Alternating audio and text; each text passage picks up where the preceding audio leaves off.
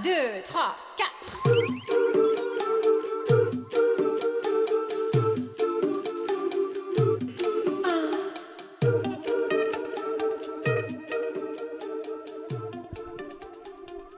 喂，哎，大家好，欢迎来到不许胡来，我是小胡。我是来也，哎，今天啊，咱们这个好久不录音了，对，自打上次我说最近特别忙，不能准时更新之后，连打赏都没了。我就想赶紧混过去就得了。结果来也时刻提醒我，还得赶紧更新。我是想着不能真的一消失消失三个月呀，就时不时得来露个脸儿，是吧？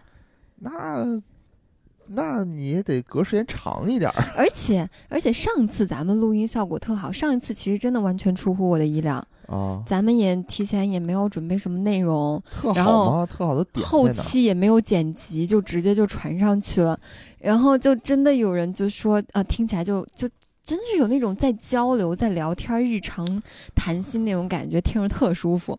我我我，他那么一说吧，我再一听，我也觉得挺好的。就感觉之前自己的努力都白费了。嗯，我最大的感触就是之前因为有稿，啊、也不是说稿吧，它至少是有个框架图在那儿，对吧？嗯你总是要想着这个话题，你讲多少，大概多长时间要把它结束掉，然后进入下一个话题，嗯就总是在这个思路上想想想想想，导致会影响到我们沟通的一个流畅度。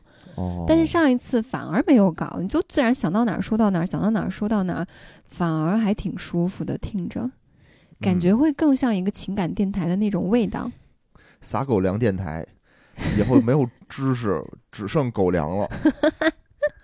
提纯，把狗粮提纯，就是聊聊最近我自己的一些小小想法吧。啊，啥、哦啥想法？就有想法了忙的，最近挺忙的，对吧？我得看比赛 可真忙呢，玩啊 VR。，T 十一、TI 十一的比赛。玩 VR，玩枪火重生，可忙可忙可忙了，你看啊，有的时候我想，就直男的乐趣就这么简单，嗯，对吧？我就也不想着，没有什么心思想着怎么去勾搭女同事啊。你你还想着怎么勾搭女同事？我就那么说嘛，就没有这种想法，就在虚拟世界就得到了快乐。你今天不是在路上，我还问你说那个人到底是胖还是怀孕了？你说你根本就没有注意别的女性，你的眼睛里边只有我们。对，只有你刚刚还说什么呢？还想着勾搭女同学？没有，我就说嘛，我就说这意思嘛，就直男就感觉快乐很简单。嗯然后我就想跟大家分享分享我最近的快乐的来源，嗯，我觉得你最近状态也挺好的，就就天天傻呵呵的，就是对着电脑玩游戏，玩完游戏一转头，哎嘿嘿，就 状态贼好，就特屁颠儿屁颠儿就过来了。我这玩游戏不都是为了工作吗？得录超级游文化呀！哇你不玩游戏，你怎么对吧？你拿什么录音呢？嗯，有道理有，道理吧？嗯有道理有道理哎呀，勤奋。首先啊，我最近就是看这个 TI 十一，TI 十一呢是一款这个游戏叫做《DOTA 二》的国际的比赛，哦，一年一度的哦国际比赛，我还被拉着看了两场吧，一场两场就一，场。咱吃饭看了两场，第一看了两天，哦，看了两，后来就看新闻联播了。哦，对对对对对对啊，是两场是两场，嗯一胜一负。嗯嗯，然后我就是这个怎么说呢？这 TI 这个游戏吧，因为现在玩游戏的人很多嘛，我玩游戏的那个年代啊，就是一五年、一六年那个时候啊，就还是以男生玩游戏为主，女生玩游戏还是比较少的，含女量比较少。我怎么觉得现在 DOTA 玩的人特别少啊？就我我也印象中，在差不多那个时候的时候，就就 DOTA 特别火，对，DOTA 女性公敌。女性玩的特别少，现在女性，你比如说玩那个王者荣耀，嗯，基本上是一半儿一半儿，就是男女比例，女性可能还比男性还更高一点儿呢。能吗？真的，就是他在那嗯个观、观赛的时候，他每次就是王者荣耀比赛，他有一个观赛的一个呃性别的一个比例。嗯，我看了几次，就女性基本上百分之五十几，就五十出头。嚯，我觉得呢，这是一好事儿，嗯但是我也好久没打 DOTA 了，我基本上现在变成了一个这个，就是每年的这个比赛看一下。我平时没见你打过，看不打，因为不会了，已经不会了。那看觉得那么爽吗？，对，看挺爽的，因为这是一个国际大赛啊。嗯你比如说王者荣耀，基本上还是国内人玩的比较多，基本上是国内人。然后撸啊撸呢，也是这个东亚地区的中国、韩国人，嗯好像也很少有就是西方人士吧嗯参加比赛。DOTA 呢，不是，DOTA 相当于是真是全世界的，有欧洲的，有美洲的、南美的、东南亚的、独联体地区的，还有中国的，真是一个世界级的一个大赛。嗯，嗯，所以这块我看着还比较激动的，而且我说咱们不是电竞挺厉害的吗？还可以吧。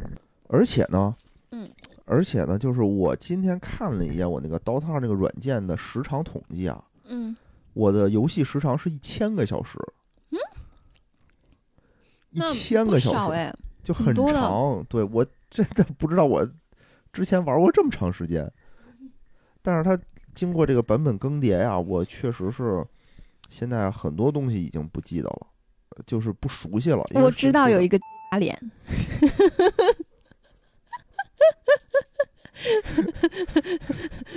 好，说明你对这游戏还有所了解。嗯，就知道这个，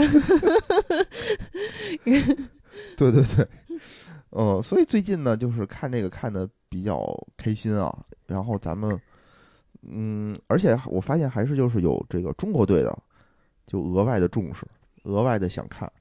如果没有中国队参赛的话，我可能就不看了。我点错了。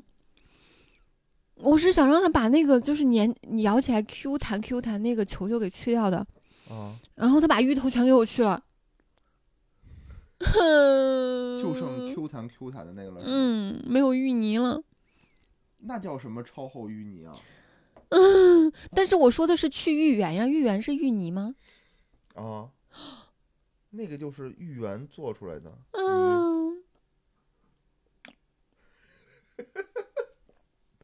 凑合喝吧。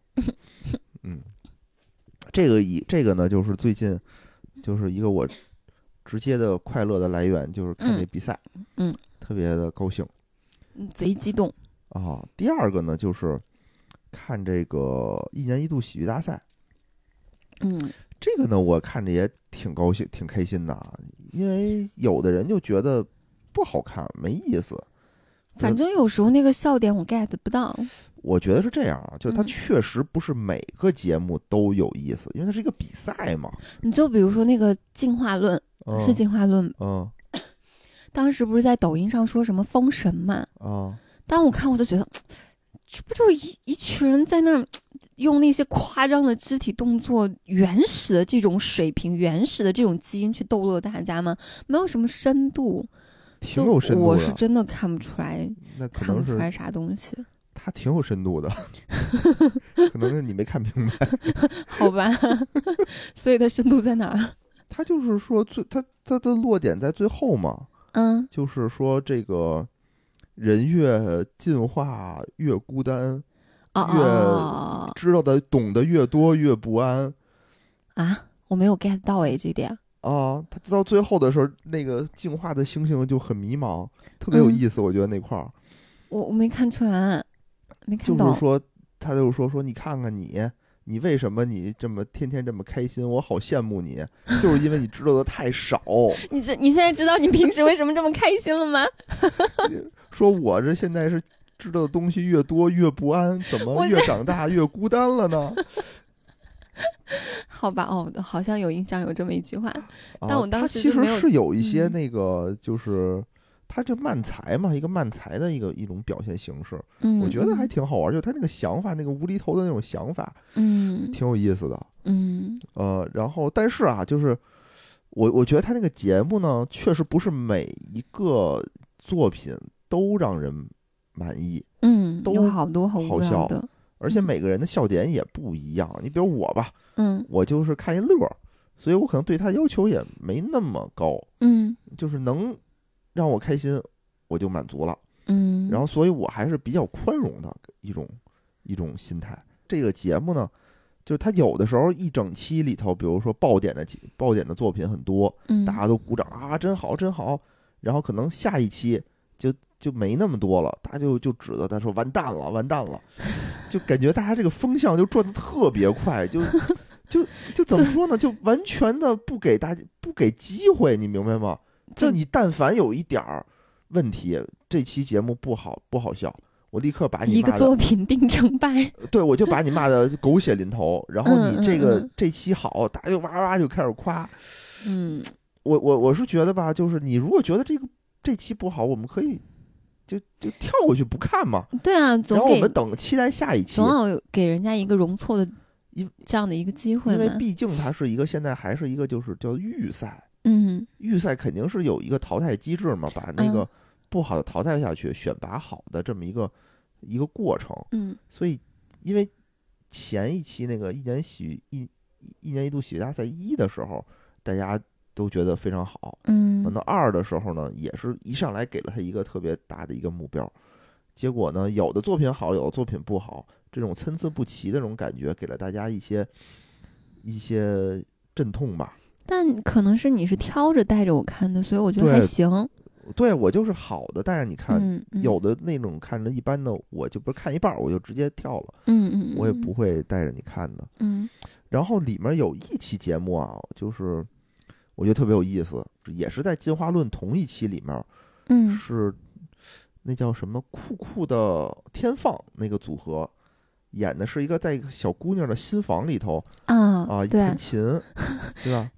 嗯，我当时还觉得这个设定还挺有意思的。设定特别有意思，里头还有嗯一些很有意思的什么谐音梗，什么女孩的心思你不要拆，你怎么一进来就我觉得这种梗好烂，你一进来怎么就撩拨人家的心弦？好烂。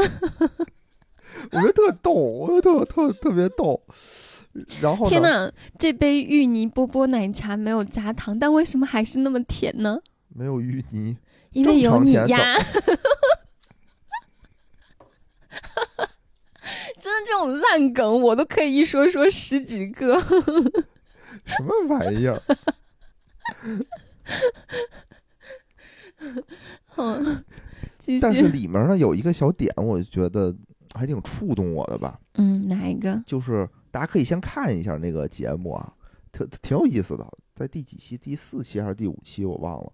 就嗯酷酷的天放他们的拍的那个，呃，其呃，大概的意思呢，就是说，在一个女孩的心里头，呃，有一只小熊，然后呢，她呢觉得觉得这个女孩已经跟她前男友分手很长时间了，希望有一个人过来能点亮这个女孩的心，嗯然后呢，这个女孩在旅游的过程当中呢，确实遇见了一个跟她同行坐在火车坐在她旁边的一个男孩，嗯，然后就等于进到她的心里头噼来了。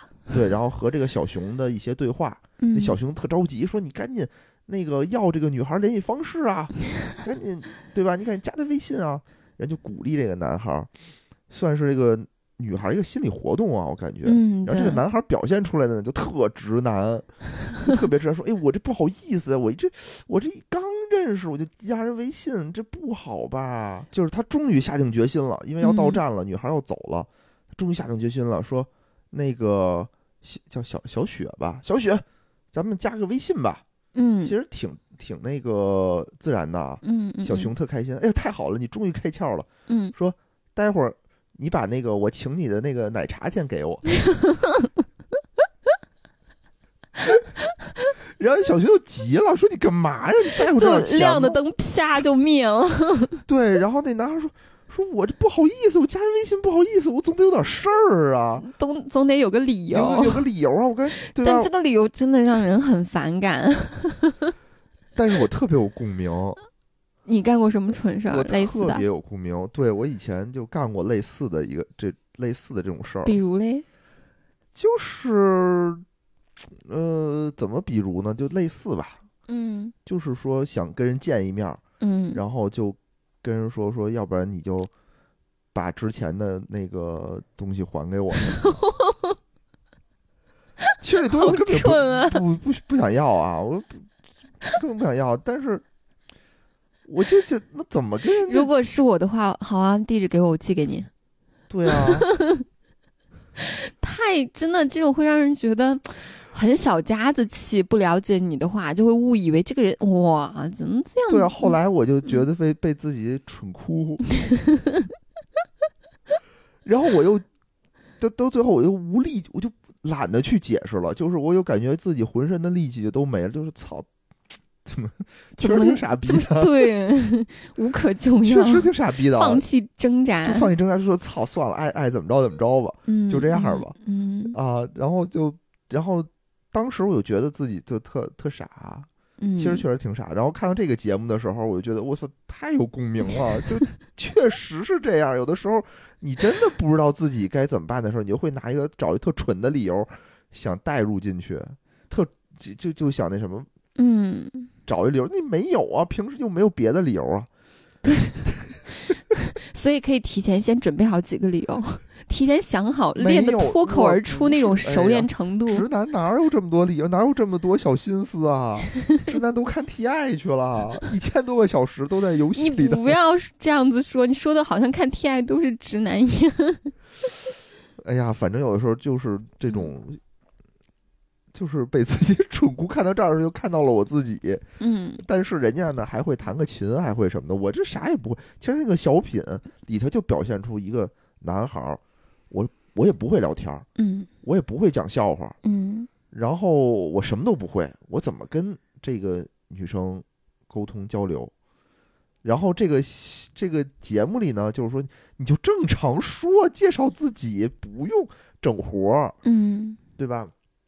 而且很明显，很明显，那个人塑造的人设就是嘴也笨，这个也这样子，那个也那样子，就是长得应该是长得还不错，然后会弹吉他。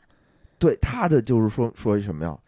男生会弹吉他很重要，你的一闪一闪亮晶晶什么时候能弹完？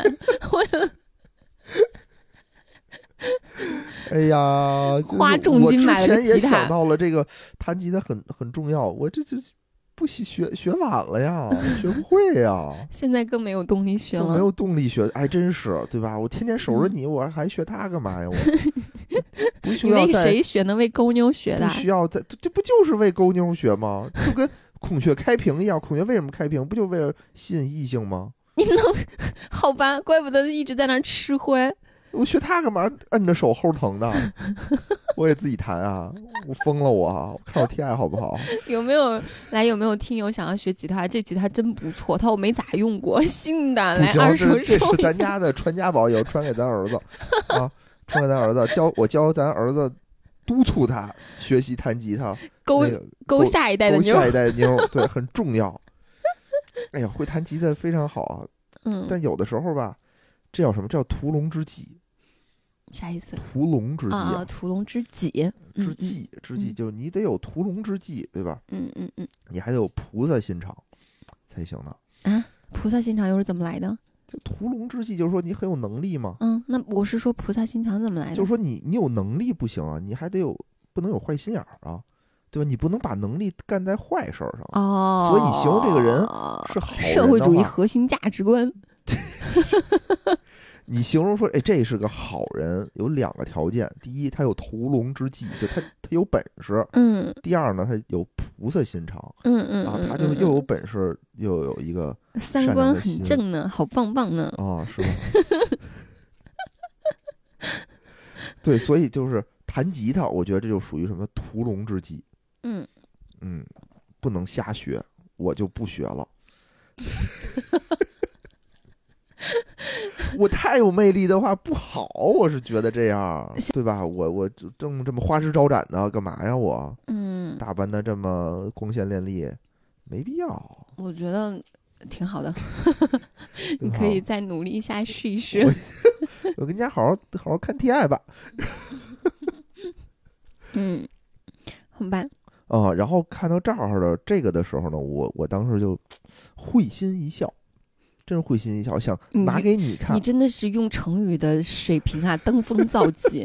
今天他回家路上的时候特别着急上厕所，然后他说就真的憋不住了，他用了一个“我忍俊不禁了 我膀胱忍俊不禁啊，这怎么了？”，我当时怀疑，我真的怀疑他学历造假。我我，哎呀，这个东西，这个东西你要活学活用，幽默，幽活默，活学活用，对吧？啊，嗯，所以我就想把这个这个点拿出来给来也，看看来也能不能理解这个男生当时的这种窘迫我是能理解，但是我依然会觉得，我遇到这样男生我会很反感，真的。就我可能我知道，你知道我之前有一段时间，我非常我遇到过一个男孩，那个男孩是怎么着吧？嗯，跟我吃面条的时候，哦，就是他坐我对面吃面条，他嗯可能是在我对面太紧张了，嗯，他吃面条的时候那个头都在 这样抖，你知道吗？紧张可能就是人一绷紧，那个头会不由吃你碗自主里的面，不是，不是，他当时头是不由自主的在抖。嗯我其实当时是不明白的，后来直到我忘记了，我有时候偶尔也会出现那种遇到一种遇到一些特别。嗯，正式的场合或者是大的场合的时候，有时候会紧张嘛，一紧张，真的好像脑袋会不由自主紧张的抖一下。我在那个时刻我才明白，哦，那个男生原来是紧张，也许他为了加速咀嚼呢，真不是啊，一边抖一边嚼不是，他是那种调，就那种那种抖。哦哦哦哦，然后我当时就想，哇，这个男的是不是有什么病啊？我立马就决定再也不要见他。羊角风是吧？我觉得这还不一样，这还不一样，跟你那种情况还不一样。这个我特别能理解。哎呀，我们这种这种直直男吸直男的这种感觉啊，就是 难兄难弟。哎呀，好兄弟，我懂你，homie。我好像也干过类似的，但是我还还不太一样，是只是说我想表达出来的，我想表现出来我的优点，刚好踩在了一个雷点上。哦，就比如说，我其实很觉得我的性格是很直率那一种的嘛，很江嗯湖气那一种的，而且我也很以我的这个性格骄傲。我觉得得这是很好的呀。结果当我发现我把我的这一面表现在某些男生面前的时候，他们就会觉得，哎，怎么怎么女汉子？然 后 我想要的是那种温柔的、文静的、乖巧的女孩子，遇到一个女汉子，然后立马人拎拎拎起来尾巴就跑了。跑路。对，根本就留都留不住，然后就就是最后撂落一个评价，就是嗯，你真的很棒、很优秀、很有魅力，但是不是我喜欢的类型。好哥们儿，讲对义气。他说当时你跟我猜拳那个架势把我吓到，还 是得收敛一点儿。嗯，是，哎呀，真的是有的时候，我觉得这种、这种、这种情感教育，真的得从娃娃抓起。嗯。你你等长大了现抓，有的时候 确实来不及。可是我有时候有时候又觉得这个东西你要怎么扎呢？你一定会遇到你，你，你得遇到这种情况，你你你遇到过这种情况，你下次就不会这么干了。我下次我还会这样干。我觉得，就是我虽然当时、啊不是不是是这样子的，当时呢，我是有一丢丢懊恼，被他那样说完之后，我会有一点点受挫，因为其实说实话，那是唯一一个拒绝我的男生，我还挺挺没面子的，嗯，真挺没面子的。嗯，我就就觉得自尊心受到了极大的挫折，然后后来后来我就，但是我后来想一想，等我过了那个劲儿，过了那个挫败的那个感觉的时候，我就觉得，嗯，跟人相处还是要找合适的。你就是这样的一个人，你为什么说你要去迎合别人、讨好别人，为了让他喜欢，你就把自己那一面强制性的压下去呢？去表现出一个不是你的样子，不属于你的样子。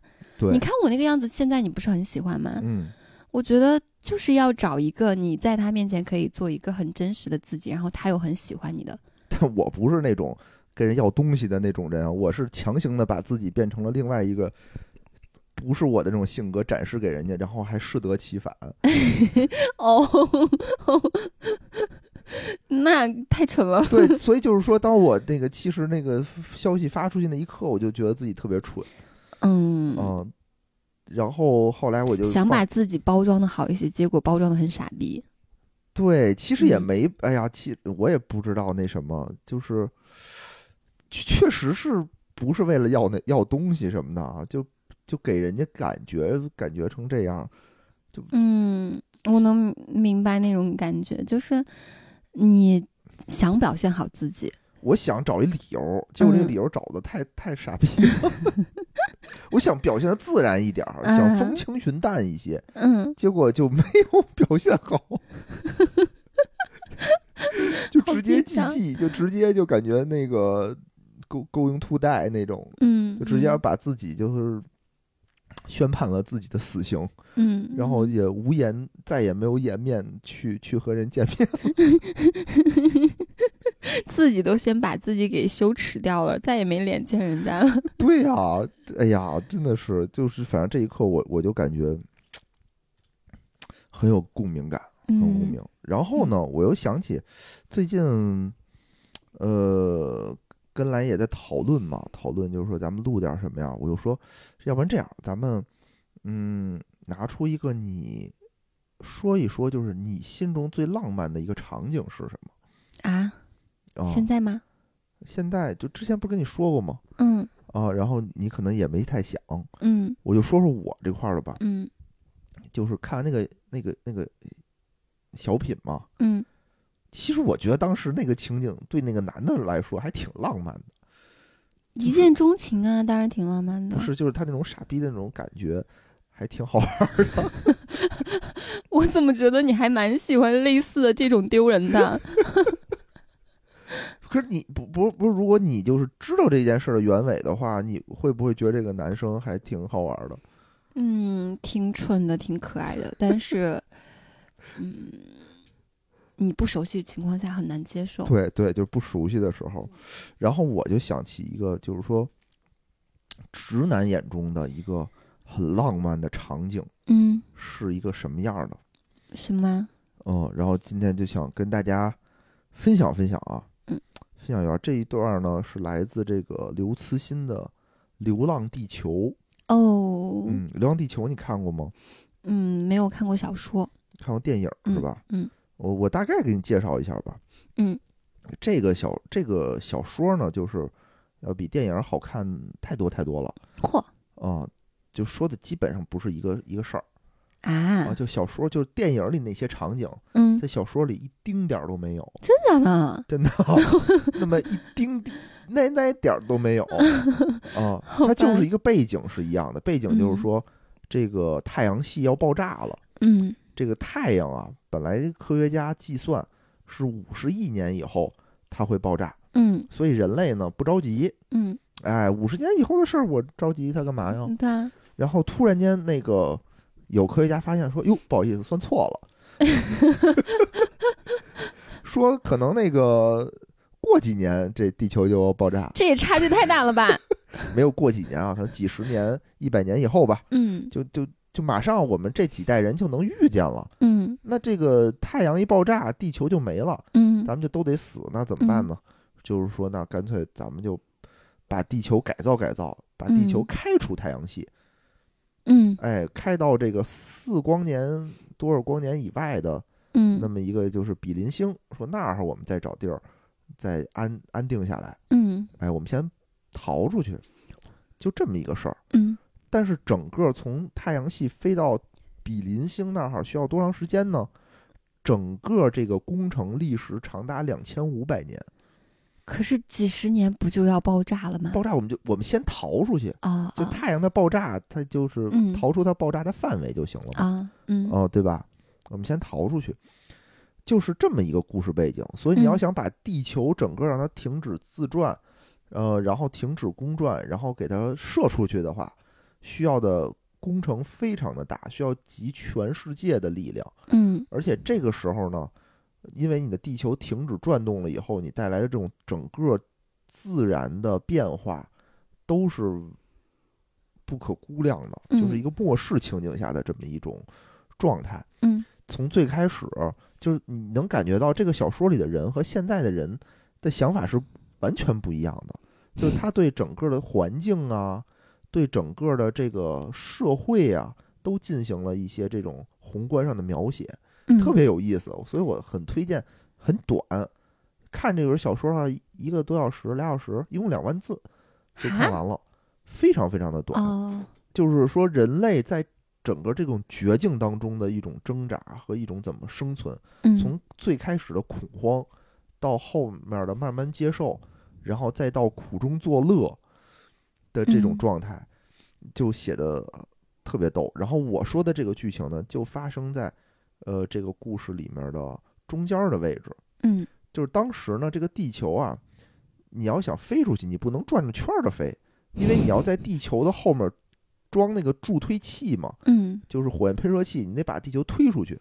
嗯，只你只能朝着一个方向飞。对，所以首先你得把地球让地球那个停下来，嗯停下来以后呢，它势必是有一面冲着太阳，有一面背着太阳。嗯背着太阳这一面呢，就是现在的什么太平洋。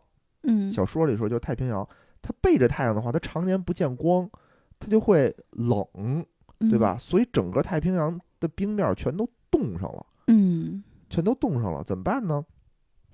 这个时候，地球已经慢慢往外飞了啊，大家已经进入了一种就是习惯性的漠视，就是虽然大家嗯，活。对，大家虽然确实也过得不太好，但是呢，也只能就是这样先接受着。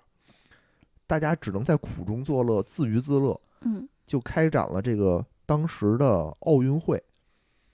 什么奥运会呢？就是说，大家不是没事儿干吗？说我们现在这个呃大洋已经结上冰了，我们开始这个什么溜冰大赛，一人发辆车，就是你们啊，大家就从大洋的这头开到那头，嗯看谁快。嗯啊，就是这么一个比赛。比赛的过程当中呢，我们这个主角就说：“哎呀，没事儿干，我就报一名参赛。”但在整个的大洋，大洋很大呀，过程当中你几乎是看不见人的。虽然有很多参赛者，但是因为整个这个太平洋太大了，你在过参赛的过程当中，它是一个拉力赛，只有你自己，就没有终点吗？终点在哪？终点在大大洋的那头，大家划得了那么久吗？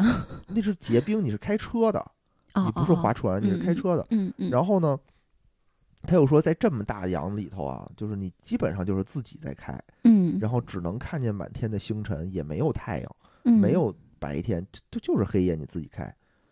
然后在这么一个非常孤独的一个场景里头，嗯他说我突然间就看到了前面有有一个光，不太现实啊，摄像机呢没有摄像机，也没有直播，也没有什么，就什么都没有自己比就就现。自己比，就跟现在我们跑跑步似的，就你自己线上报一名，你就自己跑去吧，就哦，好吧，啊，就类似于这种。嗯就看见一个光点儿，他过去以后看见是另外的有一个参赛选手的车坏了，嗯，那个参赛选手是一个姑娘，诶，来了，哎，他就说在这儿哈，我就帮这个姑娘，这车也修不好了，他就是说我拉着她一块儿拉到了终点，嗯他说到了终点，我们俩就登记去了，嗯，我就感觉这一段我超级浪漫，听起来也很浪漫。这帮你修个车，参加个比赛，比赛结束了，领证了。对啊，这就是一个嗯，怎么说？这就是一个直男眼里的浪漫。嗯，我觉得就嗯是在这种茫茫的世界当中啊，你可能就是在整个太平洋里头，你怎么可能能看见一个人呢？对，我觉得可你就能遇见了，当时是那种情境造成他们迅速的产生那种心灵的那种共振。我我我我把这段念一下吧，嗯哦，我把这段念一下，就是生活还在继续，在这残酷可怕的现实中，爱情仍不时闪现出迷人的火花。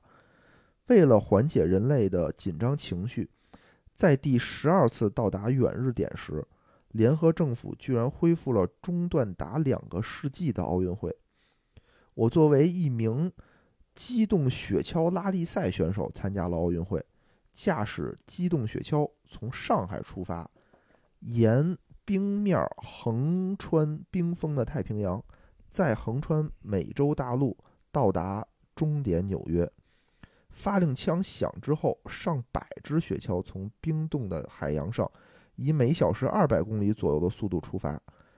开始还有几只雪橇相伴，但两天后，它们或前或后都消失在地平线之外。这时，背后地球发动机的光芒已经看不到了。我正处于地球最黑暗的部分，在我眼中，世界就是由广袤的星空和向四面无限延伸的冰原组成。这冰原似乎一直延伸到宇宙的尽头，或许它本身就是宇宙的尽头。而在无限的星空和无限的冰原组成的宇宙中，只有我一个人。雪崩般的孤独感压倒了我，我想哭，我拼命的赶路，名次已无关紧要，只是为了这可怕的孤独感杀死我之前，尽早的摆脱它。而那想象中的彼岸几乎根本就不存在。就在这时，我看到天边出现了一个人影。近了些后，我发现那是一个姑娘，正站在她的雪橇旁，长发在冰原上的寒风中飘动。你知道这时遇见一个姑娘意味着什么吗？我们的后半生由此决定了。她是日本人，叫山滨加代子。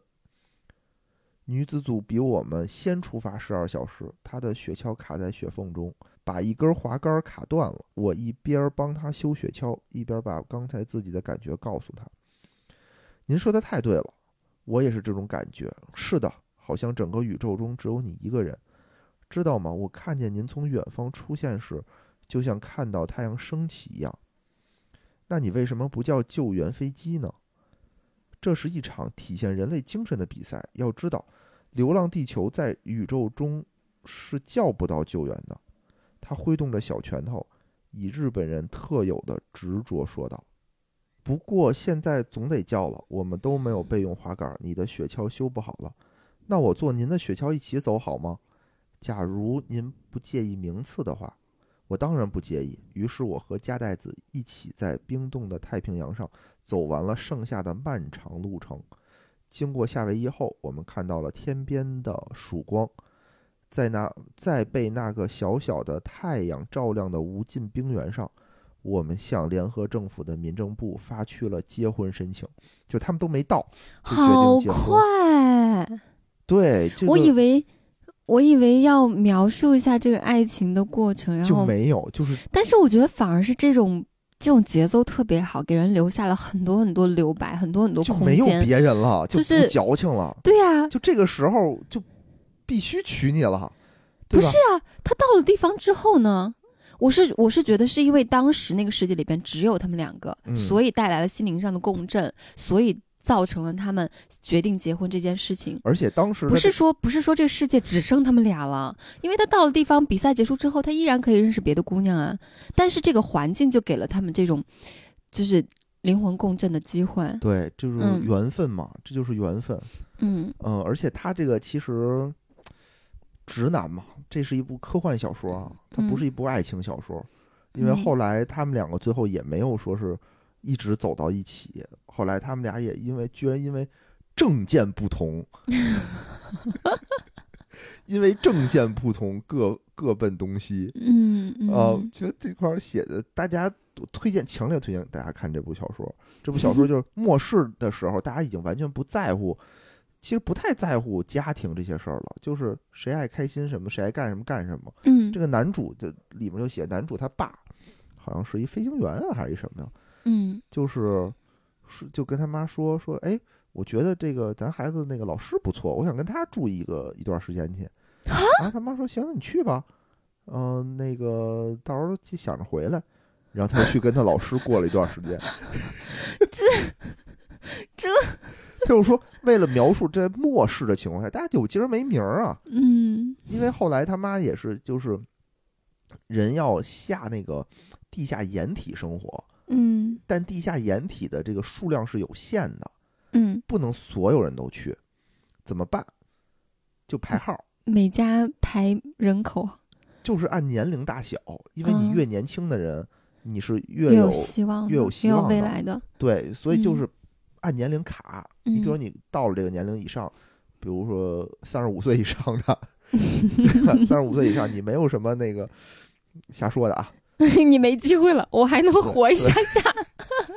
小说有时候他我就我眼看着我妈就在那个闸机口外就排嗯不到这个队了，就就就很无奈，但也没办法，在有限的资源之内，嗯就只能这样了。然后这块儿呢，其实你初读的时候，你感觉说的是一段非常浪漫的爱情，嗯但其实你仔细想一想，我就感觉它就是你在描述你自己人生一段的一段经历。嗯，最开始你你的周围有一些人一起走，走着走着，有的人或前或后，你们就分开了。嗯你会发现周围就剩你自己了，嗯对吧？你你其实自己的时候就会有这种孤独的感觉，向你袭来，嗯，是吧？这个时候你其实现实生活中是你一定会遇见一个人，嗯，但当时那个情境会更加的嗯极端，就是你可能就遇不见人。当然了，我们经常就是我们现实生活中也会有这种感觉，就是我操，我这辈子可能再也找不着我的另一半了，我真的曾经有过这种想法。对吧？就是这种嗯孤独的感觉。我觉得在这种科幻小说里给你描述的这种感觉是一样的。嗯，这是这这好多人为什么那么痛苦，不愿意分开，是真的觉得我这么这么喜欢的一个人，以后还能遇到吗？对，就不一定了。而且而且，我上一段感情结束之后，中间真的空了很久，就真的是绝望，甚至想过要不要就真的就找一个条件合适的就好了，别的不考虑了。有退休金的富老头儿，就是就是觉得可能，嗯，那样的精神那样的那样的灵魂伴侣，可能，嗯，你一辈子经历过一个已经够了，你可能没有那个幸运再遇到一个了，然后就觉得算了吧，人生可能都是这样得过且过的，所以那个时候是真的有想过，我就随便找一个条件合适的就好了，就结婚吧，还真的去相亲了。还嗯真的试着去处了一下，然后我就发现真的不行，真的不行。等你真正在进入那段感情之后，你很快你就会发现你没有办法去忍受这样的一段感情。嗯嗯是。嗯，所以我跟来也认识的时候，我就很感慨。你就想我是在北京，嗯他是在河南出生，嗯就是我们俩两地相差相去甚远，嗯是吧？嗯，然后虽然后来他来到了北京，就是我们上学的地儿也相差甚远，对就怎么着就认识了，就 相亲，就就就特别的奇怪。你就想啊，我身边有这么多人，嗯小学、初中、高中、大学，我认识的人上班以后，呃，异性也很多，但就是就相当于是在冰原上，大家或前或后的这种感觉就走散了。对，就没有任何圈子可以把我们拉到一个一个场合去认识。哦，对，当初是因为密室，对，我们就反正就很只能说是缘分，就嗯是冥冥之中有一种有一种安排，你只能这么说，要不然你怎么解释呢？你我，解释不了这件事儿，嗯嗯，对吧？多少年前我们任何圈子都不没有交集，没有任何交嗯集，后来就认识了，嗯，这就是很奇妙。对，哦，这就是很奇妙的一种一种缘分。嗯，我所以，我看到这一段的时候，我就很很感慨。嗯哦，真的很感慨，就是我觉得好浪漫啊！这段的描述，就是经常我们生甜蜜生活的开始，就是突然间在冰原上，你的孤独着走的时候，看到了另一个孤独的人，嗯，对吧？是。嗯、你想一想，这个这么大的世界，其实有的时候真的，那你你有几个人跟你有关系呢？你走在大街上的时候，虽然身边来来往往那么多人，但是他们跟你真的没关系，嗯好像走在这个世界上的，走在这个路上的，也还是你自己而已。嗯，而且，所以我觉得这部小说写得特好，而且嗯最后啊，他们俩并没有说是甜甜蜜蜜的在一起生活，而是因为证件不同。呃，大家可以看，因为里面它又就到后来啊，它这个《流浪地球》里面分成了两派，嗯一个什么流亡派，一个地球派，分成两派。嗯，一个主张说我们要执行好这个两千五百年的这个计划，嗯有的人说说根本就没这八宗事儿。嗯说就是一帮民科跳出来说说我观察了，我说太阳一点事儿都没有，这帮人就是另有阴谋，嗯阴谋论，然后咱们一定要夺权，一定要留下来，咱们不走，嗯。反正形成了这两派，嗯。嗯，然后就是各执己见吧，到时候大家可以看看，啊我觉得后面写的很讽刺，真的很讽刺，嗯。他的就是嗯刘慈欣一直的观点就是说民众是愚昧的，嗯。嗯，就是大事儿上啊，不能听微博的，不能听这个大众的，还是得精英做主。啊，因为你你什么都不知道，就是大众很容易被情绪煽动起来没错，啊，他他嗯他不太不太在乎真相，有的时候或者他嗯没有理解真相的能力，嗯就是你你谁说的这事儿有有意思，哎，谁说的好像有点道理，他就听谁的。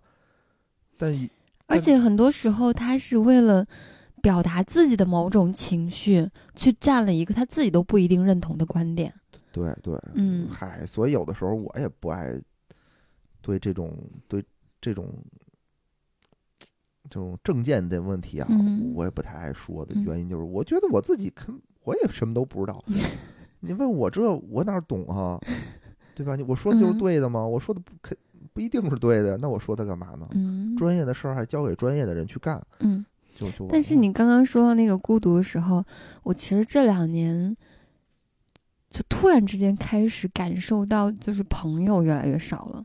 嗯真的就是刚开始的时候，可能也是因为那个时候心比较燥吧，然后也单身，嗯，老想见人，老想见朋友，一周能见个好几次，各种约会，各种吃饭，然后也真的觉得自己朋友特别多。那个时候就觉得，我要是结婚的话，那我请朋友可能得请个几百号人，就 那种的。伴娘，我得搞一个七仙女那种七人团、十人团，可能才能够。然后突然之间就觉得自己的某些方面的观念、心态都变了。然后举一个例子，就是我有一个朋友，有一个姐妹儿，关系特别好，就就真的是发小，但是跟他在一起的时候，有时候确实很折磨、很痛苦嘛。就之前一直很执着，就有一个执念，就是我们是发小诶，那么纯真、那么纯挚的感情，再有什么问题的话，我要多包容一下，多那怎么样怎么样，我一定要把这份感这份感情维系的久一些。最近就突然之间换想法，就觉得我人生短短就那么几十年，我为什么要跟自己较劲？我谁让我开心，我就跟谁在一起啊。那让我不舒服的人，我就我就就是你看，有事儿的时候是吧？有事儿的时候，嗯他需要我，我需要他的时候，我们出个面儿就行了。平时没必要说是我还我还不舒服，我还要硬要搅和在一起。嗯可能就是出于这种让自己越来越舒服，就是活在当下这种想法吧，发现自己朋友真的越来越少了。原来很多可以容忍的朋友，现在慢慢的逐渐都不愿意容忍了。嗯然后就觉得，呃，而且也可能是因为我最近也也在学习吧，就尽量是减少活动，减少聚餐，嗯基本上也不怎么出去见人，就觉得哇，真的是说不联系就不联系了。嗯真的说不联系就不联系了。刚开始可能就甜甜蜜蜜啊，一一喝酒就就就你是我一辈子的好姐妹，老了之后我们要怎么怎么样。现在真的说不联系就不联系了。这 就是女人嘴里的屁话。不是不是，这个真的不是，是是你好像某些方面，就是当你想要放过自己的时候，不去跟自己较劲的时候，想顺着自己活的时候，你就会突然发现没有那么多重要的人，没有那么多重要的事儿。嗯嗯其实就是心心态有关系吧。我我嗯单身的时候也是，我就不愿意在家待着，我就有有点事儿，我就恨不得就得赶紧往外跑。那会儿就是看见一个陌生人，就都说口头语说，哎，找找机会喝点儿，嗯这是我的口头语儿啊。有有一次都特别尴尬，有一个主播加我微信，可能就是友好的加了一下，嗯我我也不知道他是男的女的，但他那个名字有点儿就是男性的，嗯嗯，我就上去说哟，有机会喝点儿有机会喝点儿。人家还硬了。对，我但是我现在觉得人家可能觉得特尴尬，这什么呀？什么就可能人？家也是不好意思拒绝。对。后来我才知道她是一女的，问题是我不知道，因为当时我正喝着呢，啊，我就我就随口一说，但当时口头语就是，哎，有有空喝点儿嗯，啊。但现在我绝不会这样了，现在我就想想这种，就是就是能少一事就少一事，而且我现在有时候对于一些交际，我反而觉得累，就真的累。我我恐我是我害怕，我现在有点儿，我真的 真的害怕，我就特奇怪，就心态变了吧？就现在可能就是家庭对我这个吸引力会更大，女人对你的吸引力，嗯，对，来也对我吸引力会更大。我就下班就赶紧回家做饭，所以所以可能真的就是，嗯，人的一个感情状态太影响人的心境了。咱俩真的是进入恋爱关系之后，然后就大变化。我印象嗯咱俩在谈恋爱之前都是那种特别，嗯，天天在外边嗯呼朋唤友，对对对一，堆事儿、一堆活儿、一堆玩儿伴。是现在现在好像两个人都安静下来了，是，但是这个安静下来，我还觉得就特别舒服、特别开心、特别幸福。嗯，嗯哎，反正推荐吧。我觉得这个大刘的小说很有意思。他这个科幻小说啊，不是说我就给你描述一个这个科幻场景，他真的是用科幻场景描述有一些他自己的表达的想表达的东西。所以这嗯两万多字的东西，我推荐你先看看。今儿晚上拿出一个小时时间就看完了，啊，很简单，很简单。拿出一个小时时间，我想跟大锤打王者。你没发现我现在唯一的娱乐活动就是打王者吗？嗯，嗯好吧，也推荐大家可以看一下啊。嗯反正最后这个结尾也很令人唏嘘。嗯嗯，而且呢，好像这个《流浪地球二》也也正在拍摄，我估计今年年底吧可能会上映，不知道和这个和这个小说会不会关系更近一点？嗯那小说写的吧，很讽刺，真的很讽刺。他用他嗯这种直男理工科、理工男的眼光来审视这个世界，来审视这个爱情，但他写的很好。我觉得他这个写的非常好。我首先他打动了我，他这他这段文字看得我当时第而且一次看不止我打动你，热泪盈眶。我印象中，嗯，就是关于这个，嗯，这个这个男生女生，然后在一个孤独世界里边相遇，然后很快决定结婚这事儿，好像打动了超多超多人。就是我原来没有把这事儿给忘了，但是你刚刚一说，我就想起来，好多人确实说过这一点。嗯，嗯，短短几句话，短短一段话的描述，特别短，对，嗯没有留白空间特别特别有力。嗯。嗯然后《三体》呢，也是那种神作，也你考完试吧，有嗯机会看一看，嗯，也非常推荐。就考完试想先去滑雪。嗯嗯嗯嗯。行吧，我觉得今天就就就到这儿了。嗯然后主要就是给大家分享分享最近的这个生活，嗯，然后呢，也希望大家都能拥有自己这个灵魂上的另一半，嗯，对吧？多见人，嗯，多见人，你就能忘了多机会我们。上次算的是多少概率来着？百分之四十。十次，对吧？嗯，成就是功就能提到百分之四十。嗯，对还是相当高的。行，那感谢大家收听嗯好节，目，拜拜拜。当